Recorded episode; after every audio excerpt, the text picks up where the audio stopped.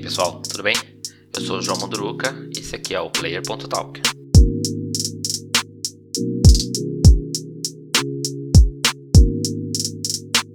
Para nossa conversa de hoje eu preparei um assunto bem legal. Primeiramente eu queria indicar o podcast da Folha, chama Café da Manhã, se você se interessou, se você quer saber mais sobre aquele assunto que eu comentei no podcast passado da GameStop, sobre as ações, esse tipo de coisa, eles prepararam um podcast bem legal. São 30 minutinhos, dá pra você ouvir rapidinho. Tá muito bem explicado. Então, link aqui embaixo no post.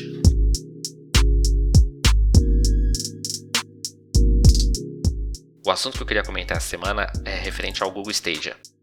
Google Stadia, para quem não conhece, é um serviço de streaming de jogos que a Google lançou não chegou no, mar no mercado brasileiro ainda, ele já está disponível em alguns países um tempo atrás.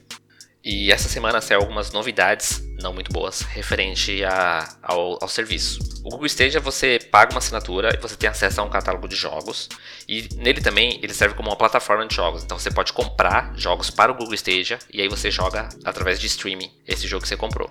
Você paga o valor normal do jogo e pode jogar ele ao momento que você quiser através do navegador. É, você pode comprar o controle próprio do Google Stadia que facilita porque ele, esse controle tem uma conexão direta com os servidores da Google, ou você pode usar um outro controle Bluetooth no seu computador e assim jogar através do navegador.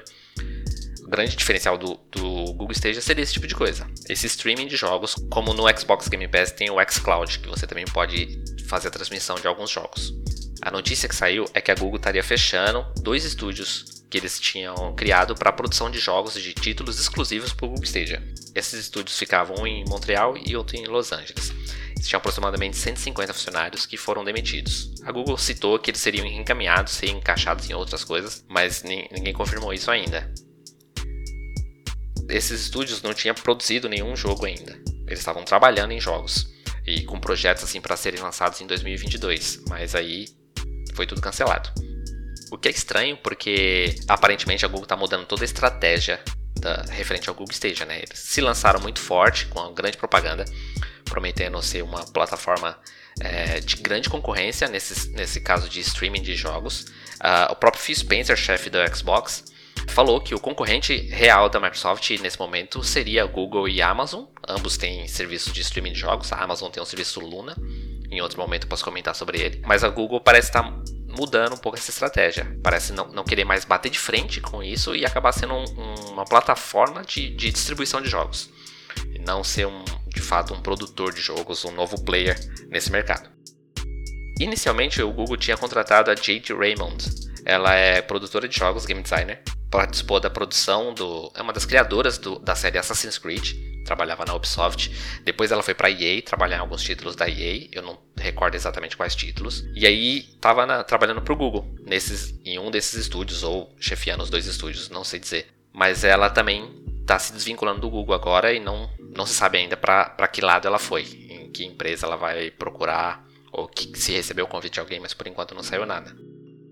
O Google Stage ele tinha sido lançado em 2019 e custava 10 dólares por mês para você ter acesso a algum catálogo. Não tem grandes títulos disponíveis. Assassin's Creed Valhalla, por exemplo, saiu para ele. Cyberpunk saiu para o Google Stadia. E muitas pessoas alegaram que tipo, o serviço estava funcionando bem, que você conseguia jogar ok, tendo uma conexão ok. Segundo a Google, a ideia agora seria disponibilizar essa, esse serviço deles para que outras publishers coloquem seus jogos lá. Aí eu acredito que você vai poder comprar, né, o jogo definitivamente e poder jogar através do Stadia. O que eu não sei se, se pode ser interessante, né? Porque essa questão do streaming de jogos ainda é uma coisa muito duvidosa. Aparentemente a Google deve focar agora só na, no fornecimento de uma plataforma para que outras publishers coloquem seus jogos nele. É, Espera-se que muitos títulos apareçam. Aparentemente, o próximo passo da Google agora vai ser disponibilizar essa tecnologia, o Google Stadia, para que outras publishers tragam seus jogos e acabar se tornando assim uma plataforma de distribuição de jogos e não um, uma produtora de jogos como é, se tinha proposto inicialmente. É, faltam alguns features serem apresentados na plataforma, mas essa semana, mas essa semana o Hitman 3 anunciou que vai ser possível você disponibilizar através de um, de um link apenas um um save state do seu jogo. Então você vai criar uma situação ali no, seu, no jogo, um, sei lá, um desafio, por exemplo, e você vai poder, poder disponibilizar para outras pessoas que joguem exatamente aquela situação que você estava. É como se você salvasse o jogo naquele instante e qualquer pessoa pudesse, a partir daquele save, continuar aquela partida. Um streaming de jogo, por exemplo, ele pode criar uma situação ali na, na no streaming dele. As pessoas que estão assistindo ele podem iniciar aquele jogo e, e finalizar de alguma forma aquela situação ali, criando um, um certo desafio dentro daquela, daquela situação de jogo. Então a gente precisa ver agora qual vai ser os próximos passos do Google aí, o que, que eles vão apresentar referente ao Stadia e quais são as features que eles vão de fato implementar na plataforma e para ver se ela vai se tornar de fato uma concorrência nesse meio entre a xCloud da, da Microsoft, o Luna da Amazon, o Stadia do Google e futuramente algo que a Sony deve lançar vinculado à PlayStation.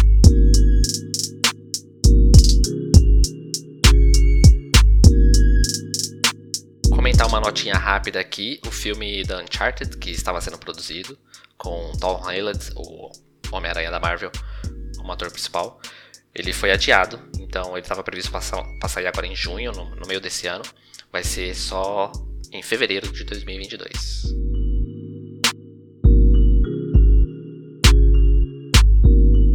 E agora comentando alguns rumores que surgiu essa semana, como está sendo de costume, a gente sempre tratar alguns rumores aqui como já tinha surgido antes, a Microsoft tem aí um, alguns estúdios na mira.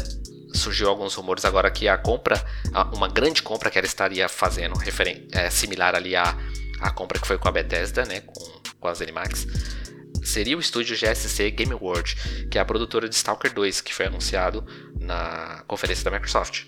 Foi anunciado como um título para Xbox Series X e Series S, e é o primeiro jogo dessa série que chega para consoles. Anteriormente tinha sido lançado só para PC.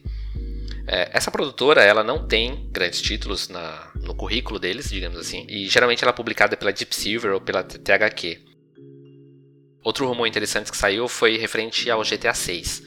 Obviamente está em produção, né? Mas é, não, não teve ainda nenhum, nenhuma confirmação sobre isso, nada foi anunciado sobre o jogo, mas a gente sabe que está em produção e os rumores indicam que ele está previsto para ser lançado em outubro de 2023. O jogo vai ser formado com um sistema de capítulos, como é Red Dead Redemption 2.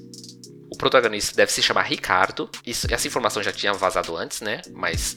E, e tinha informação também que, que o protagonista poderia ser uma mulher, mas isso foi descartado, aparentemente, devido à, à história do jogo, toda a ambientação ali que o jogo se propõe.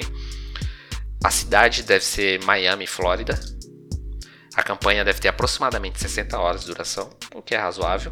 E outra informação que saiu junto com esse vazamento seria que Red Dead Redemption 1 deve receber um remaster para sair antes de GTA 6. Então, esse ano ou ano que vem deve sair esse remaster do Red Dead Redemption 1, GTA 6 só para 2023.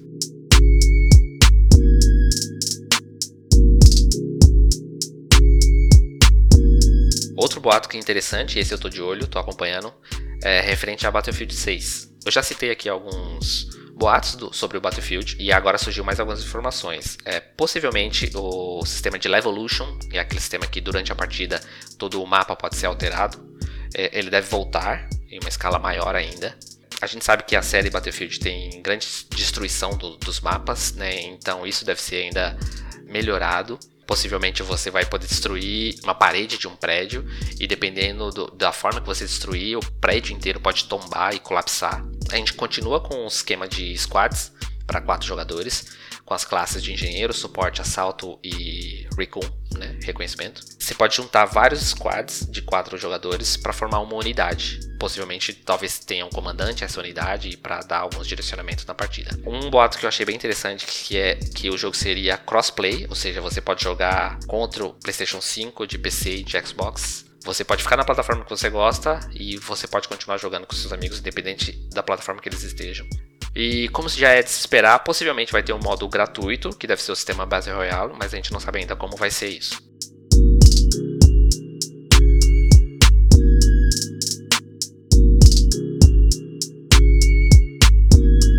Eu sou João Monduruca, produtor desse podcast, publicado pela Gamesfera, com trilha sonora do Joe Beats. É isso. Obrigado por ouvir. Até a próxima.